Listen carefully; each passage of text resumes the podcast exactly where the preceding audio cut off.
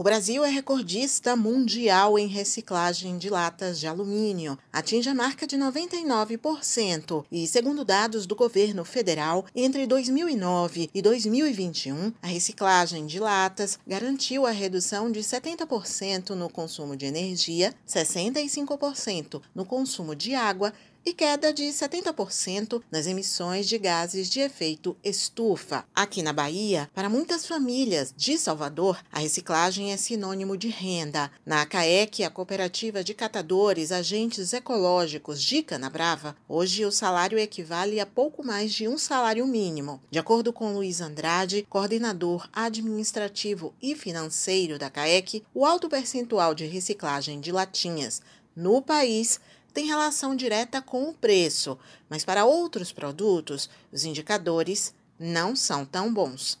De forma geral, se você for olhar o dado do, do CINIS, né, ele vai indicar que o Brasil só recicla 2,1%. A latinha ela consegue ter esses recordes sucessivos por conta do preço, né? Então hoje muitas pessoas, e não só catadores, reciclam latinha.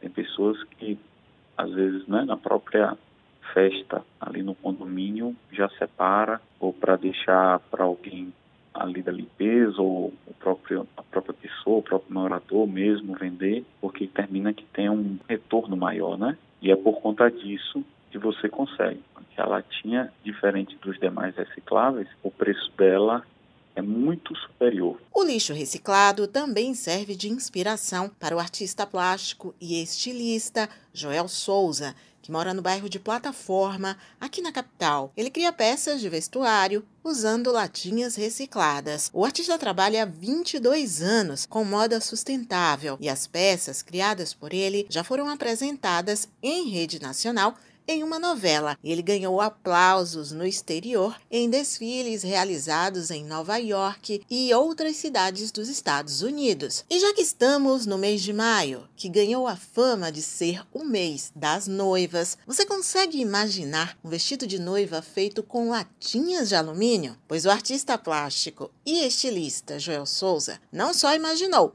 como tornou a peça uma realidade.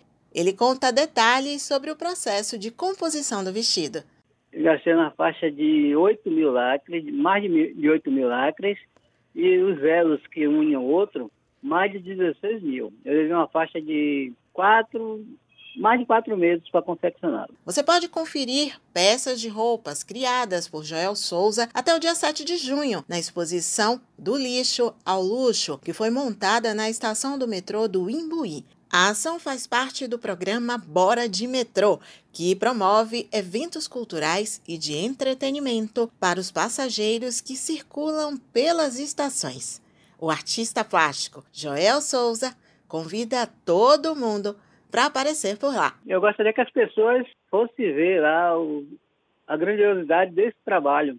Nós vamos colocar algumas peças né, é, feitas com, com material reciclado para estar tá incentivando as pessoas a reciclar mais, a cuidar mais do meio ambiente. Suzana Lima para a Educadora FM.